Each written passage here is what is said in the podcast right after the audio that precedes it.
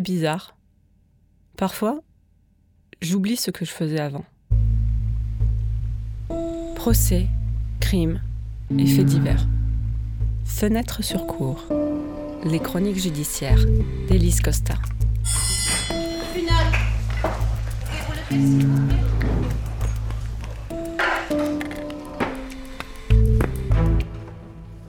C'est arrivé le 3 août 2015.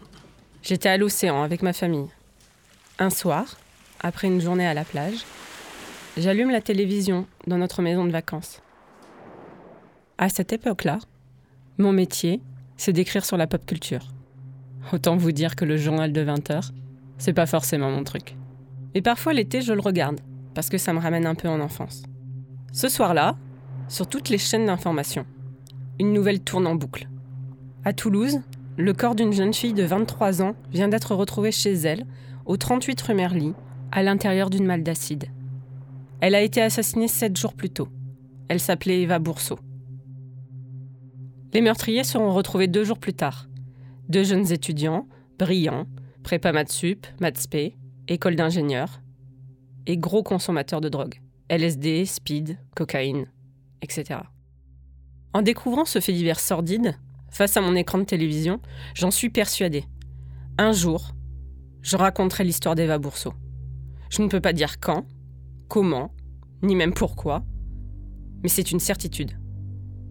À ce moment-là, je n'ai pas idée de ce qui m'attend. Fin de l'été 2015, je bois des coups à une terrasse de café à Toulouse avec une amie. Il fait chaud, ça fait longtemps qu'on ne s'est pas vu. Et autour de nous, tout le monde ne parle que de ça. Du meurtre d'Eva Bourseau d'il y a trois semaines. Mon amie connaît un capitaine de police. Et elle me dit Tu sais, l'une des meilleures amies d'Eva Bourseau a appelé le central parce qu'elle se fait harceler sur son lieu de travail. Par qui? Par les médias. Ils ont trouvé son nom, l'endroit où elle bossait, et ils l'appellent tous les jours pour avoir des informations. Elle ne sait plus comment gérer. En apprenant ça, je me dis, c'est horrible, être obligé de faire le deuil de ta meilleure amie sans que personne ne veuille savoir comment toi tu vas. C'est là que je percute. Pour nous, personnes extérieures, c'est juste un fait divers atroce, une histoire d'horreur qu'on lit dans les journaux ou qu'on regarde à la télé avant de passer à autre chose. Pour d'autres, c'est la vraie vie, qui vient d'exploser en mille morceaux. Dès lors, j'ai une obsession. Retrouver l'amie d'Eva. Moi, je veux savoir comment elle va. C'est absurde. Je ne connais même pas cette fille. Je ne sais même pas à quoi elle ressemble. Mais je n'ai qu'une envie. C'est de lui parler.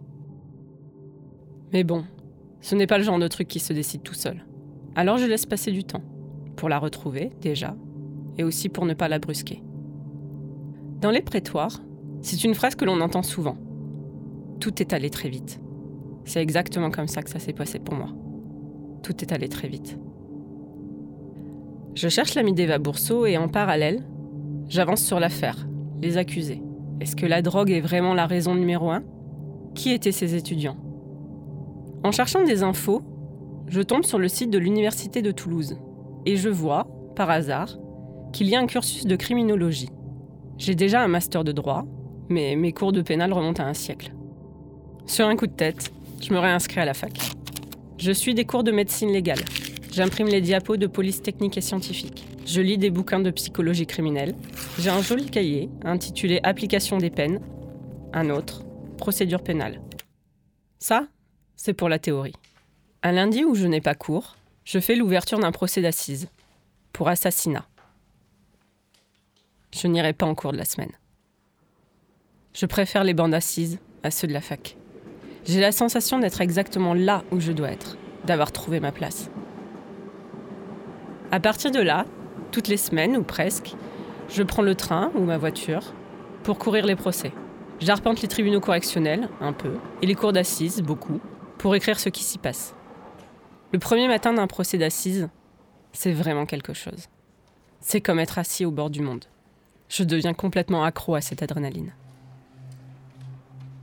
Finalement, mon enquête aboutit. Je retrouve enfin l'ami d'Eva Bourseau.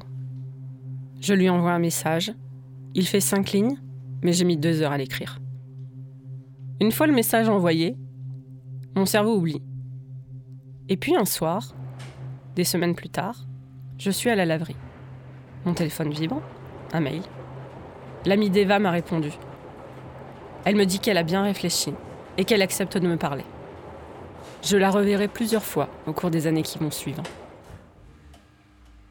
J'ai toujours été honnête avec elle, mais il y a une chose que je ne lui ai pas dite. Sans elle, sans son histoire, je ne serais jamais devenue chroniqueuse judiciaire. Et vous ne pourriez jamais entendre ce qui va suivre. Fenêtre sur cours est un podcast produit par Arte Radio. Vous pouvez l'écouter sur le site arteradio.com ou sur l'appli gratuite. Abonnez-vous sur Apple Podcasts, SoundCloud, Deezer, YouTube ou votre application de podcast favorite. N'hésitez pas à nous soutenir en laissant des étoiles dans les yeux ou des commentaires dans les dents. À suivre sur arteradio.com.